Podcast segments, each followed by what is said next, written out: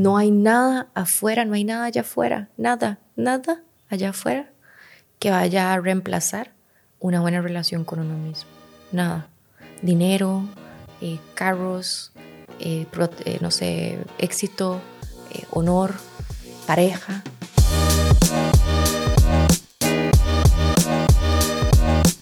Hola, hola, bienvenidos al podcast de los hombres donde lloran. Mi nombre es Daniel. Hola, mi nombre es Noé. Y en este episodio les traemos la segunda parte de un episodio que creo que ha sido de mis favoritos, la verdad. Si no voy a decir mi favorito todavía.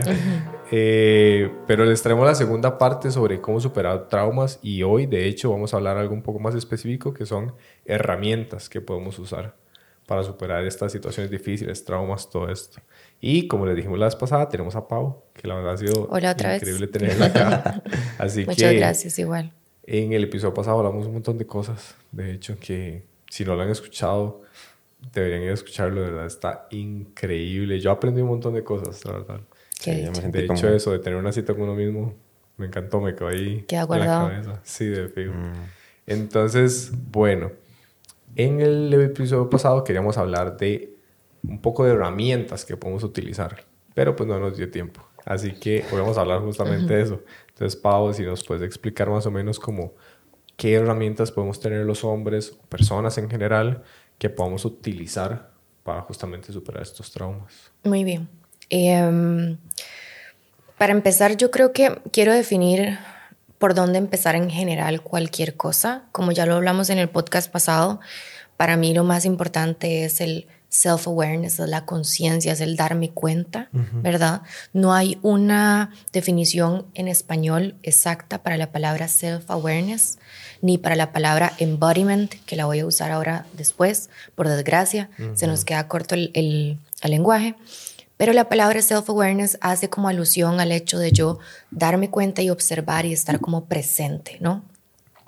En español se dice self-awareness es conciencia y conciencia también se define como conciencia, entonces se mezclan esos dos términos, pero en esencia uno es como darme cuenta y estar presente y el otro la conciencia es la forma en la que yo eh, de, una, de una manera más inteligente como que junto todos esos puntitos. Entonces, para empezar ese self-awareness es como te dije, darme cuenta, conocerme, verme, empezar a sentir qué es lo que está pasando por dentro, eh, poner la mirada a lo interno y, menos hacia afuera, ¿verdad? Y ese para mí es el inicio de cualquier tipo de sanación, porque si no sucede algo que nadie quiere que suceda, que es que empezamos a pensar que las respuestas siempre están afuera.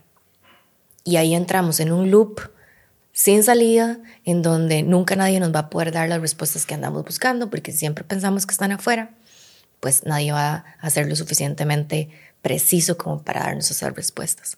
Y a partir de ahí yo siempre trabajo con mis clientes en cuatro conciencias o cuatro cosas específicas que son las que yo creo que son más importantes. La primera es la conciencia mental, que es la conciencia del área de los pensamientos, ¿verdad?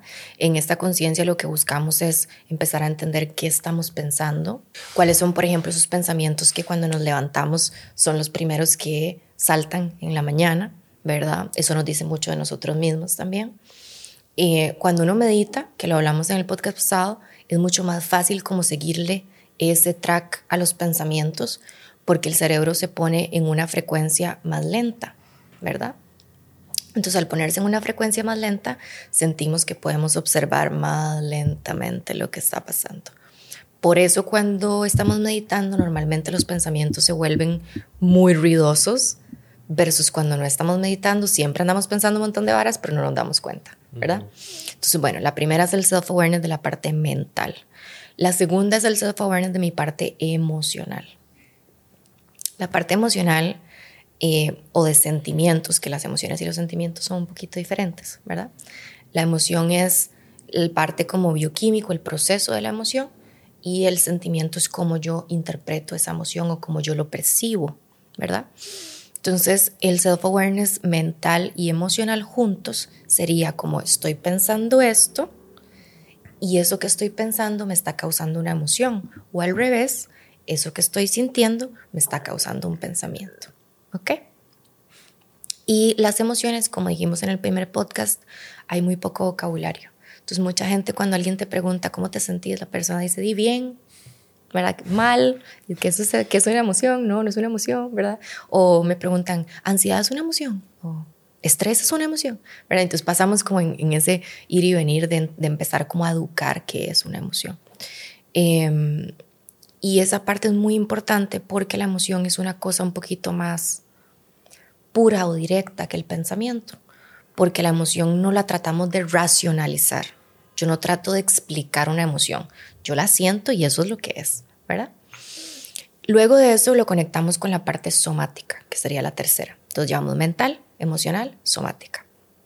La somática es eh, alusiva al cuerpo físico, ¿ok? Entonces es dónde siento yo esa emoción en el cuerpo físico y cómo se expresa esa emoción en términos de un sentimiento. Entonces, por ejemplo, yo siento tristeza. Vamos a hacer un ejercicio. por ejemplo, vamos a utilizar la emoción de la tristeza. ¿Cuál, de los dos quiere hacer el ejercicio vos, Dani? Que estás en mi, en mi ojo ahorita. sí, yo. Ahí voy. Ahí voy. Ok, entonces, cerrar los ojitos y puedes sentir la sensación o la emoción de tristeza. O sea, me puedo acordar de lo que sea que me ponga triste. Lo que sea que te traiga esa emoción. Eh, uy, hace rato no me siento triste. Ok, otra que sea mm. más fácil, que no necesariamente sea como felicidad o así, como para que se entienda el... Eh, enojo. Sí, enojo, me encanta. Démosle. ok, listo. Eso es fácil. sí, perfecto. Eso nos habla mucho del trauma. Ay, qué emoción. Qué emoción, ¿verdad? ¿Por qué? Porque entonces quiere decir que es una emoción muy familiar para ti. Muy bien. Siente el enojo. ¿Dónde lo sientes y cómo se siente en tu cuerpo físico? En dos cosas, en el ceño, digamos, como el, el fruncir el ceño y en las manos. Muy bien, ¿cómo se sienten más detalle? ¿Se sienten calientes, frías, hay un vacío? ¿Estás...? Eh, se siente mucho como energía, igual como en esta parte. ¿La cabeza? Así como, como esas ganas como de... Es como un ardor, digamos, como un calor que hay como en, como en las manos, como los puños, digamos. Muy como bien. ganas de expresarlo en, no sé, como en golpear una pared, algo por el estilo. Muy bien. Nunca hago eso por aquello, pero... pero está ahí, muy bien. Ajá. Y a ver, ¿qué más? ¿Y en la cabeza cómo? Como un calor y un ardor, me dijiste, ¿verdad? Sí, en la cabeza es como la sensación aquí, como la necesidad de, de energía aquí, como de calor, de, como de rojo, no sé, como así. Muy bien. Ok, muy bien. Ves que de forma natural le puedes abrir los ojos. Ves que de forma natural uno sabe lo que le está pasando y hasta sabe qué color ponerle y cómo se siente esa energía. No, no necesitamos como aprender mucho ni meditar mucho, todo está ahí. Entonces, por ejemplo, yo voy a hacerlo ahora con la tristeza y luego si quieres hacemos uno con Noé. Yo también no me siento triste muy a menudo, pero digamos que lo voy a, lo voy a canalizar fácil. Eh, sí, igual para mí la tristeza se siente como un vacío en el pecho. Me cuesta mucho tragar siento como que hay algo ahí que está como pegado, como una papa, ¿verdad? Como en el pecho. Como, eh, y posteriormente esa emoción viaja a mi estómago y ahí se expande un poquito, quitándome el hambre, cerrándome el estómago, ¿verdad? Como quitándome las ganas por hacer cualquier cosa. Y ahí se convierte en decepción, frustración, cuando llega al estómago, mm. enojo hacia las personas. Entonces tratemos de hacer lo mismo con el enojo. Deja que el enojo viaje y observa hacia qué se convierte. Mm, el enojo hacia qué se convierte. Mm. Como en otra emoción, digamos. Deja que esté ahí primero. Deja que esté en tu cabeza, estás en el ardor, los puños, quieres golpear. ¿Qué sientes? ¿Por qué sientes que tienes que golpear o, defenderte? ¿Qué es lo que estás sintiendo? Mm, creo que en el tipo de enojo que siento ahorita es como decepción. Muy bien. Como que tiene una expectativa que no se cumple. Excelente. Entonces... ¿Y a dónde está esa decepción, esa expectativa? Eh, digamos, el enojo sí está como en las manos y la decepción es como... es como, como en los trapecios, puedes decir, incluso un poco como en el estómago. Entonces... ¿Y cómo se siente? Mm, la decepción en los trapecios se siente como es extraño, pero es como una carga ligera, no sé cómo decirlo. Es como una carga que está ahí. Muy bien. No es como súper pesada, pero es como, yo quería que algo pasara, no pasó. Y tenía cierta expectativa y no pasó. Entonces, como los trapecios, como si me hicieran así los trapecios. Como, no sé, como una carga hacia, hacia los hombros. Una presión. Ajá, más o menos, pero suavecita, es extraño. Y ya en el estómago no la siento, la siento más como ahí. Ok, nada más ahí se quedó en el estómago. No, se quedó más que todo como aquí arriba. Ok. Perfecto. los trapecios, pues. Muy bien, ok. Entonces, como pueden sentir y observar, uno, todos sabemos lo que estamos sintiendo siempre, no hace falta mucha, ¿verdad? Mucha teoría. Mm. Dos, es diferente esto a decir me siento bien o me siento mal. Muy diferente. Sí. Tres, si siguiéramos eso que estamos haciendo ahorita, yo te podría llevar en dos minutos al trauma. Solo que no quiero hacerlo.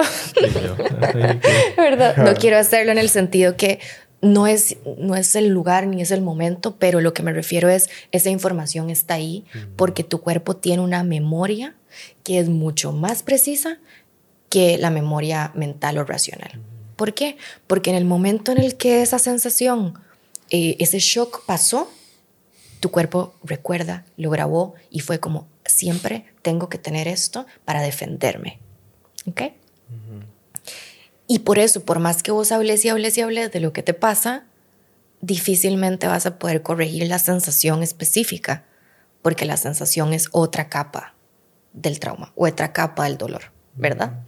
A mí me pasó mucho, eh, una de las cosas que a mí más trauma tal vez me daba era eh, la sensación de que me daba miedo que me fueran infiel.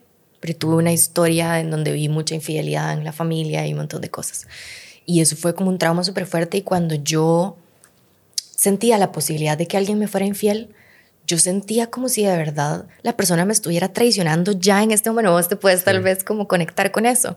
Eh, sentía físicamente el peligro y eso hacía que yo revisara celulares, que yo eh, le gritara, que yo hiciera un montón de cosas cuando estaba muy joven, sin yo estar racionalizando qué era lo que estaba haciendo, pero porque me superaba la sensación física de peligro, me superaba, ¿verdad? Y eso era porque así era como yo reaccionaba cuando estaba pequeña y me daba cuenta que, no sé, que algún miembro familiar había sido infiel o había lastimado a mi mamá, o ¿verdad? Entonces como que esa sensación se quedó guardada. Y es exactamente igual a la que yo sentía cuando yo estaba en quinto grado, que fue la primera vez que experimenté esa... Eh, esa experiencia o esa sensación de infidelidad, ¿no? Entonces, esa sensación no cambió, se fue complejizando con el tiempo y se fue confirmando a través de cosas, no sé si ustedes probablemente sí saben, como el feedback loop, ¿verdad? De cuando yo siento algo por dentro y eso se refleja afuera. Ok, entonces esa sensación que empezó en un trauma hace mucho tiempo se fue confirmando con el tiempo eh, de diferentes maneras y expresiones porque yo ya la traía y era mi expresión. Entonces, por supuesto, si yo ya tenía un trauma, por ejemplo, no sé, con el abuso o con la infidelidad o con la masculinidad, yo iba a experimentar mucho de eso durante toda mi vida porque era mi código, era lo que yo andaba y yo atraía eso todo el tiempo, ¿verdad? Gracias a Dios la mayoría de mis exnovios fueron muy lindos, así que todo bien, pero sin importar qué tan lindos o qué tan amables eran, yo los veía con ese, con ese lente de nunca van a ser lo suficientemente buenos para mí, porque podrían hacer esto y esto y esto, ¿verdad? Entonces, bueno, esta conciencia que es la conciencia somática que estamos hablando, como ven, es muy importante porque a veces la terapia hablada no llega hasta este lugar. Y para la gente que dice, yo olvidé lo que me pasó, ya acaban de darse cuenta que no necesitan recordar con detalle qué fue lo que les pasó, su cuerpo sabe y recuerda exactamente qué fue lo que pasó. ¿Ok?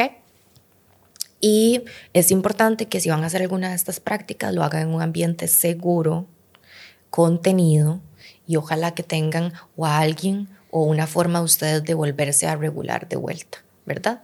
La idea es que dejen salir la emocionalidad y que entiendan que hay ahí, pero tienen que hacerlo siempre de una manera pues segura, ¿verdad? No quiero que tengan ahí en crisis en el cuarto.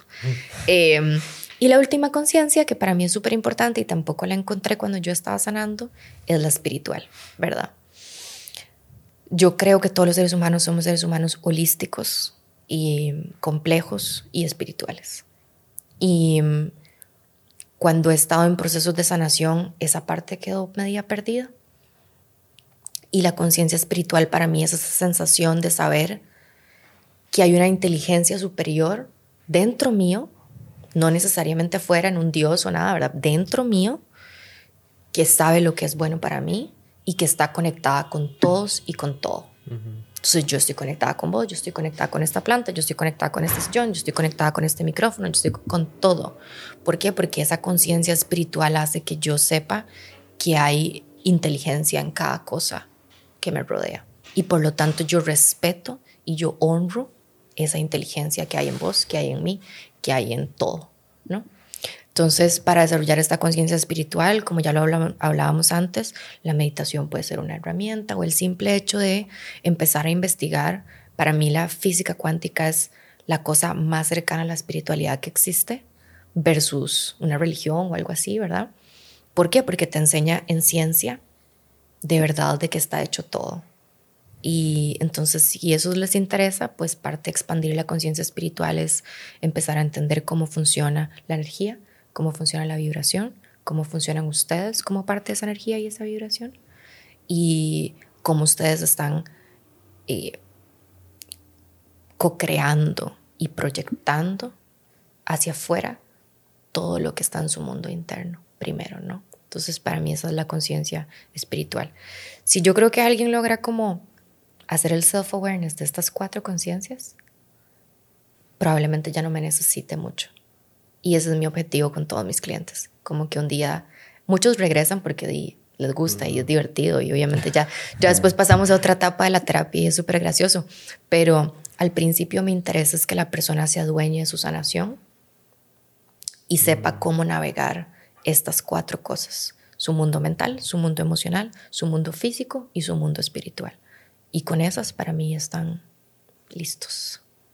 ¿Y después de eso qué seguiría? Después de eso para mí es entender, pero ya se complejiza un poquito. El trauma tiene algo que llamamos, eh, pero ya eso no sería una herramienta porque eso ya sí lo, lo recomiendo con un profesional o con alguien experto o que ustedes lo hagan ya muy preparados. Em, para mí el trauma tiene algo que se llama una huella o un trauma blueprint. ¿Qué quiere decir? Que hay un conjunto de cosas que siempre se repiten y que son alusivas al trauma. Y que si nosotros seguimos esa huella como lo, lo hicimos ahora, vamos a encontrar algo. Y ese algo es, una, es un fragmento tuyo, es una parte tuya que está exiliada o no resuelta. ¿Me perdieron o sí me están siguiendo? Sí, súper. Entonces, digamos que nosotros tenemos muchos yo's, muchos selves, ¿no? Y siempre cuando vos te presentas, vos decís, hola, yo soy Daniel. Y vos te presentas, hola, yo soy Noé. Y yo, hola, Paola. Porque si yo dijera, hola, yo soy Paola y también soy esta y también soy esta eh, intergaláctica y también soy Cristina y también soy, no, me mandan a paz. Estaría literalmente en el psiquiátrico. Pero la realidad es que yo tengo muchas partes y todos tenemos muchas partes eh, que se van fragmentando justamente al tener un impacto traumático. Y el trauma hace que esa parte quede como ahí escondida en lo que llamamos el subconsciente y que no sea tan frontal y tan directa como la mente consciente, porque nos está buscando proteger de cosas que nos dolieron mucho y que fueron muy difíciles de lidiar con. Entonces, para mí seguiría luego encontrar cuál es la huella del trauma, cuál es esa combinación, esa receta perfecta que ha encontrado tu cuerpo para lidiar con el trauma y que tiene una serie de estrategias y pasos y sentimientos y emociones y pensamientos que es como si lo ponemos todo en una sola, ese es, es tu trauma, ¿verdad? Y probablemente si lo seguimos vamos a encontrar un fragmento tuyo, una parte tuya que está ahí buscando ayuda y que no se siente tan contenta ni tan segura, ¿verdad? Entonces la idea es incorporarla a tu vida. Eh, para mí, sanar es integrar, ¿verdad? Para mí, porque no estamos enfermos. Sanar es integrar. Sanar es traer la mayor cantidad de partes que uno pueda de uno mismo y que eso se vuelva, eh, cada vez uno se sienta más completo o completa. Me parece súper interesante eh, todo este concepto porque, vamos, en la sociedad la palabra sanación suena como muy como muy esotérica, digamos. Sí. Y muchas, muchas personas podríamos tal vez como cerrarnos a decir, no, es que esa vara no, y no nos permitimos abrirnos a otro tipo de herramientas que al rato, como vos decís, van a saber si te van a funcionar o no. Entonces me parece muy, muy importante como entender que hay millones de herramientas que uno puede utilizar y que también tenemos que tener la mente abierta a experimentar ese tipo de cosas porque si de verdad queremos cambiar estamos dispuestos a meditar o a ir al psicólogo, a ir a, lo que sea, a la herramienta que te vaya a funcionar. Entonces me encanta como tener todo este otro tipo de herramientas a los cuales no estamos como acostumbrados. Pues yo crecí con psicólogo. Bueno, no, yo nunca fui psicólogo cuando era pequeño, pero me refiero, siempre me decían que eso era la única. Sí. Exactamente. Y, para algunos temas está muy bien y yo respeto su profesión y todo y yo también creo que es importante tenerla, pero creo que para algunas personas no llega a ser suficiente y eso también está bien porque quiere decir que tu proceso es único y que tenés que buscar algo nuevo porque no todos sanamos ni integramos igual, ¿verdad? Y hay que respetar eso. Sí, creo que ese sería muy el punto, digamos, también, o sea, si a vos que estás escuchando esto no te funciona esto, pues dito, cool, no te funcionó, pero ya sabes que hay una herramienta ahí que tal vez a alguno de tus amigos le puedas recomendar y decir, hey, está esta cosa, tal vez lo probás y te funciona. Pero tener justamente esa mente abierta y experimentar esas cosas distintas y ver qué sí y qué no, que era lo que vos mencionabas en el episodio pasado, que a veces tienes que sentarte y ver qué te relaja y qué no. Exactamente, qué funciona. Creo que es el mismo proceso también.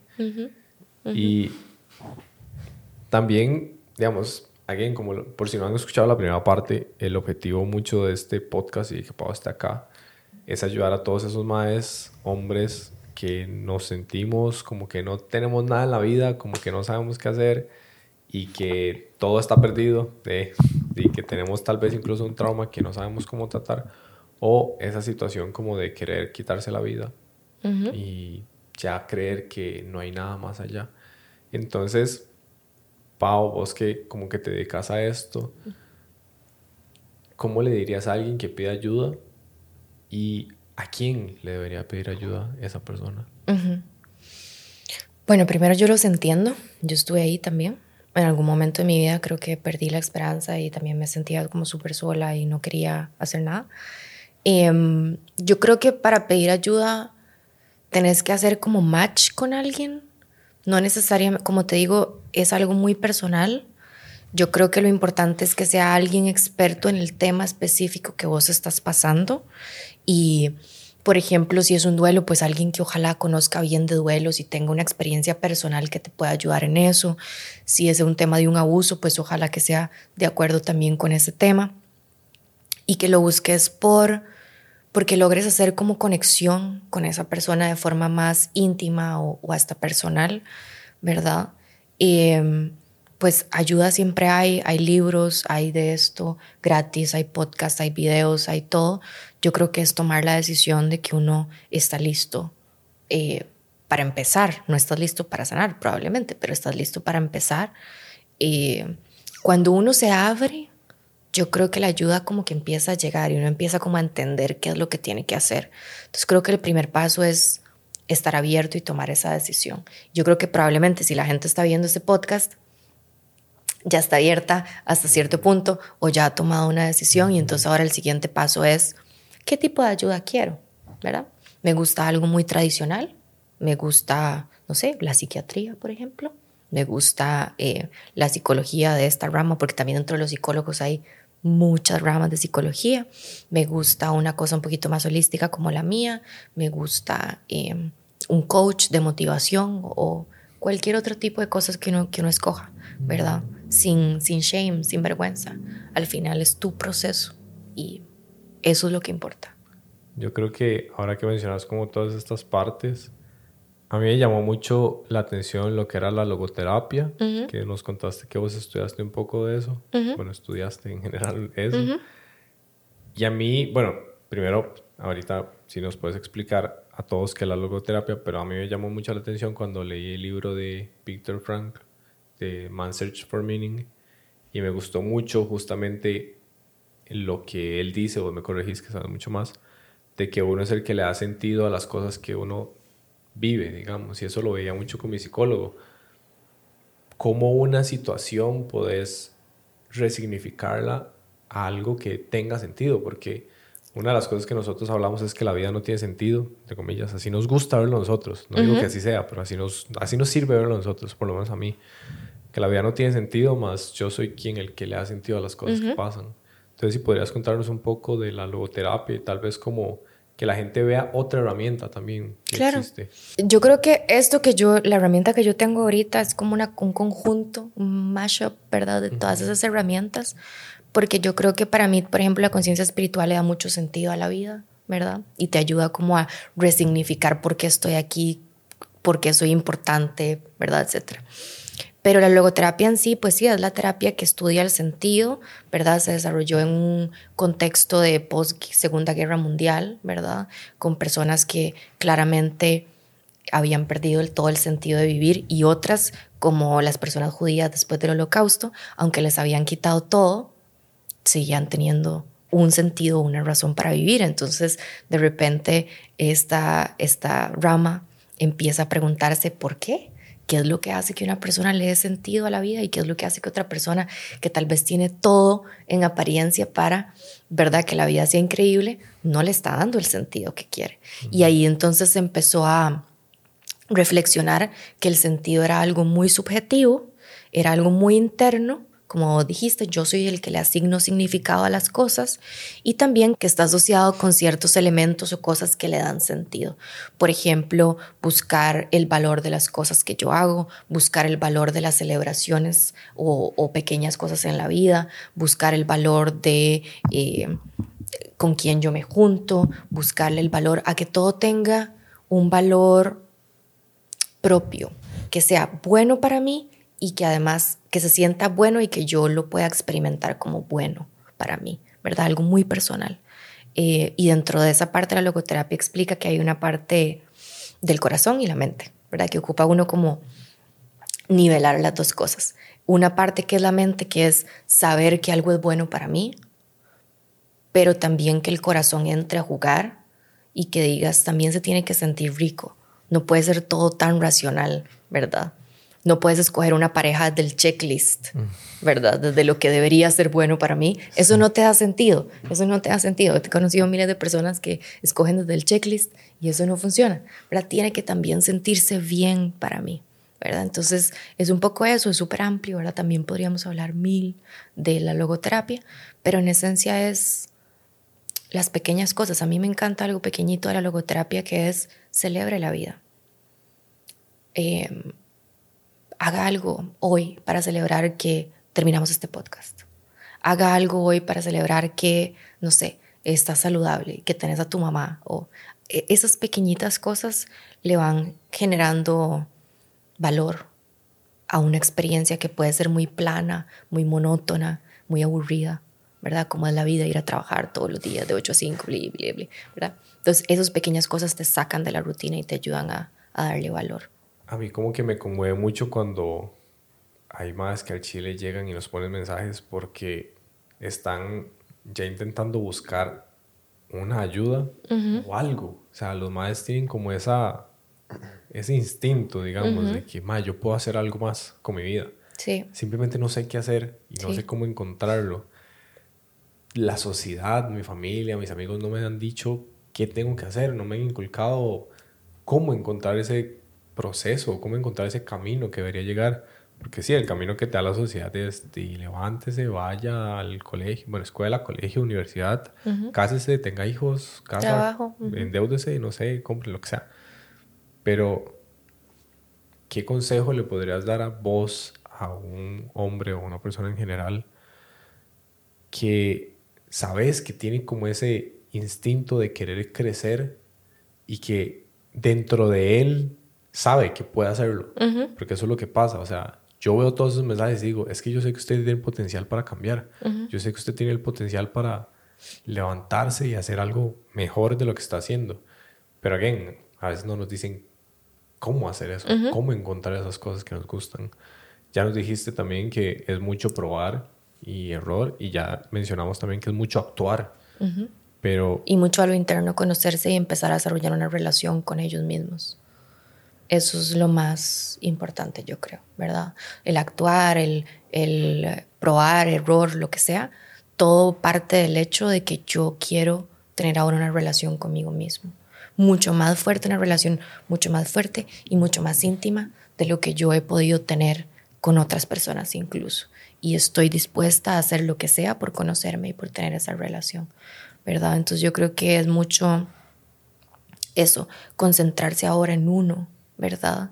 Y como te digo, guías hay miles, hay libros, hay de todo. Entonces, como que si uno le da el approach correcto y el enfoque correcto, eh, uno se puede adueñar de ese proceso y disfrutarlo, ¿verdad? Pero sí hay información, o sea, no, se, no se agüeven si la primera que le preguntan y le dice algo y no te gustó, no se agüeven, sigan con el próximo libro, sigan con el próximo podcast o sigan con el próximo video.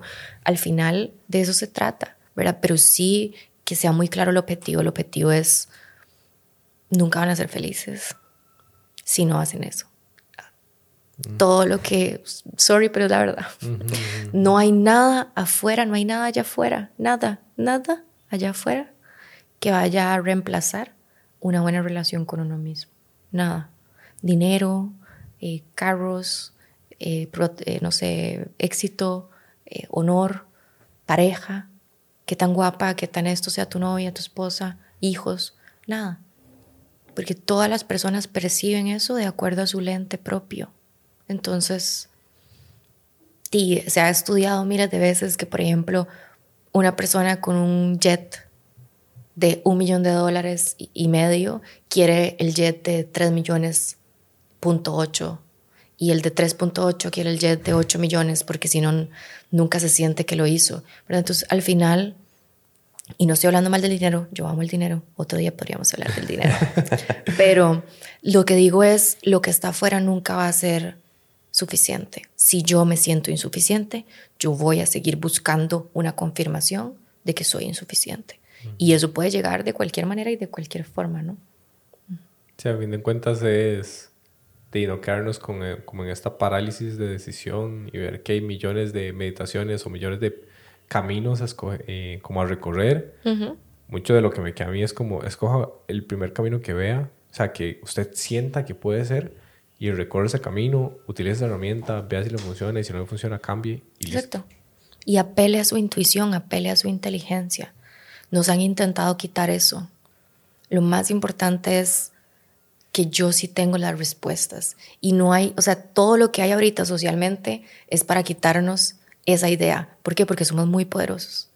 Y porque una sociedad dormida, sin conciencia y sin intuición, es facilísima de manejar. Pero una persona que está despierta, vos me puedes decir a mí mil cosas que yo voy a sentir si lo que me estás diciendo resuena o no resuena. Y yo no necesito que alguien me lo apruebe teóricamente, un profesor o un papá o una persona de poder. Yo no necesito que nadie me diga si lo que yo siento es correcto o no. Yo lo sé y yo lo puedo aprobar sola y yo me puedo validar sola porque he construido esa relación conmigo misma. Entonces, eso es lo que nos han intentado quitar y eso es lo que nos toca eh, responsabilizarnos y volver a conectar porque ya está ahí. Ni siquiera lo tienen que construir, ya existe. O sea, solo hágalo, pasar el tiempo porque está ahí, ¿verdad? de verdad, está increíble. Eh, Pau, si quieres mencionarnos dónde te pueden encontrar. Sí, por el momento yo he tratado, como ya les dije, de ser un poco bajo perfil. Eh, tengo mi Instagram, que es ahí, eh, publico muchas cosas y herramientas diferentes, un poquillo más prácticas y pequeñas porque el, el formato de Instagram no permite este tipo de extensión que tenemos hoy, ¿verdad? Y pronto saldrá mi página web en donde ya hay un poquito más de recursos y también mi SoundCloud en donde también habrá más recursos. Pero por el momento en mi Instagram, ahí viene mi contacto de correo y de WhatsApp también, ya sea para agendar una cita o para compartir algo, hacerme preguntas o lo que quieran. Ahí estoy disponible. Okay. Mencionanos tu username para que lo puedan buscar. Sí, Paola Vega Mat de nuevo, que lo había. Paola Vega Mat. Sí. Sí, de verdad vayan a, a, ver el Insta. De verdad hay un montón de herramientas que pueden usar. Y como vos decís, tal vez no son tan extensas como el podcast, pero son ese pequeño punto en el que pueden empezar. Así que, Paola, de verdad, de verdad, muchísimas gracias por estar acá. A ustedes. Ha sido increíble. Yo me siento así como con alguno más de, de todo esto, porque ah, o sea, mientras hablabas me, me iba como resonando, como resonando muchas cosas y, y, algo que más me llevo, creo yo, es como que también como las expectativas hacia las herramientas. Por ejemplo, a lo que quiero dar a entender es que hay muchas herramientas y no solo también como si opto por una y no me da como ese resultado que quiero, de no rendirme, no dejar de lado como ese crecimiento, porque eh, como te digo, me resuena y también es porque tí, son cosas que he visto a, a mi corta vida, digamos, de, de, otra gente que está como en ese camino. Entonces, yo escuché hace poco como que, o sea, como que decía que los humanos o las personas no escuchamos, sino copiamos. Entonces, creo que eso, no sé si es de, cierta forma ahí donde se crean como los patrones, ¿verdad? Este, vos sos la que sabes más, entonces, no sé. Pero nada, o sea, creo que algo que podría aportar es eso, como que si una herramienta no sirve, ya sean libros, ya sea una persona, ahí que hay muchas más, o sea, no, no solo casarnos con esa y decir, más es que no me, no me funcionó, yo pensaba que me iba a ayudar y me iba a sacar de este problema y ya me huevo. Entonces, como, porque yo en algún momento optaba por cierta herramienta y si no sentía como ese resultado, era como, y, entonces di, yo me huevo, es como, y todo lo dejo al lado. Entonces, y no sé, siento que mucha gente puede pasar por eso y, y entonces como, lo, no sé, como que lo quería mencionar. Sí, súper, totalmente de acuerdo. Creo que es imposible que siendo tan únicos y tan complejos, una sola receta sirva para todo el mundo. Y eso nos ha costado como sociedad entenderlo miles de años. Porque creemos, todo lo queremos estandarizar, todo queremos que se parezca, todo el mundo se tiene que parecer, todo el mundo le tiene que gustar lo mismo. Y creamos estos clones a propósito de que todo el mundo anda con el mismo bolso, con las mismas tenis, con el mismo porque es todo lo contrario. Somos tan diferentes y tan complejos y tan únicos que más bien eso es lo que la gente está esperando que vos saques. Eso es lo que a mí me encantaría eh, conocer, saborear y decir, wow, es que esta es la autenticidad que tiene Noé, que nadie puede suplantarla y que hoy por primera vez estoy viendo que Noé la saca, por ejemplo. ese es el sabor que uno realmente quiere tener de la gente, porque lo que yo digo no es de un libro, es mi autenticidad. Y eso es lo que hace que haya un cambio. Y lo que ustedes están haciendo acá también en el podcast, entre más auténticos y puro sea el podcast, ¿verdad? Y pues es lo mismo, más cambio van a sentir, porque nadie los puede replicar. Podrán haber miles de podcasts, ¿verdad? Yo no creo en la competencia, la competencia no existe, porque uno simplemente es uno mismo y listo, estás existiendo. Y eso es irrepetible, ¿verdad? Y entonces, de acuerdo a esa unicidad, vas a encontrar herramientas. La esencia, diría Diego Dreyfus. La esencia de uno. Exacto. Todo A mí me encanta que al final de cuentas todos dicen lo mismo en diferentes formas para que cada persona pueda agarrarlo distinto. Pero a fin de cuentas todo lo mismo. Exacto. Eso me parece increíble. Porque uno dice algo y tal vez no le resuena y luego lo dice alguien más de otra manera, con otra energía. Y uno es como, esto sí me encanta. sí. a fin de cuentas es el mismo conocimiento. Exactamente. Exacto. Sí, no, Pau, de verdad, de verdad. Again, muchísimas, muchísimas gracias por estar Con todo mi amor. Muchas gracias a ustedes también. Sí, de verdad, estuvo increíble. Puedo decir que este ha sido mi podcast favorito hasta el momento. Y ahora sí. Yo, o sea, si no fuera porque ustedes y como cansado mentalmente, es como que podría pasar horas aquí escuchando porque siento que... ¿Sabe qué pasó? Se relajó. Ah. sí. sí, yo los primeros minutos estaba así como... Después yo, uy, madre, sí es cierto, estoy con cámara para no parecer tan achantado.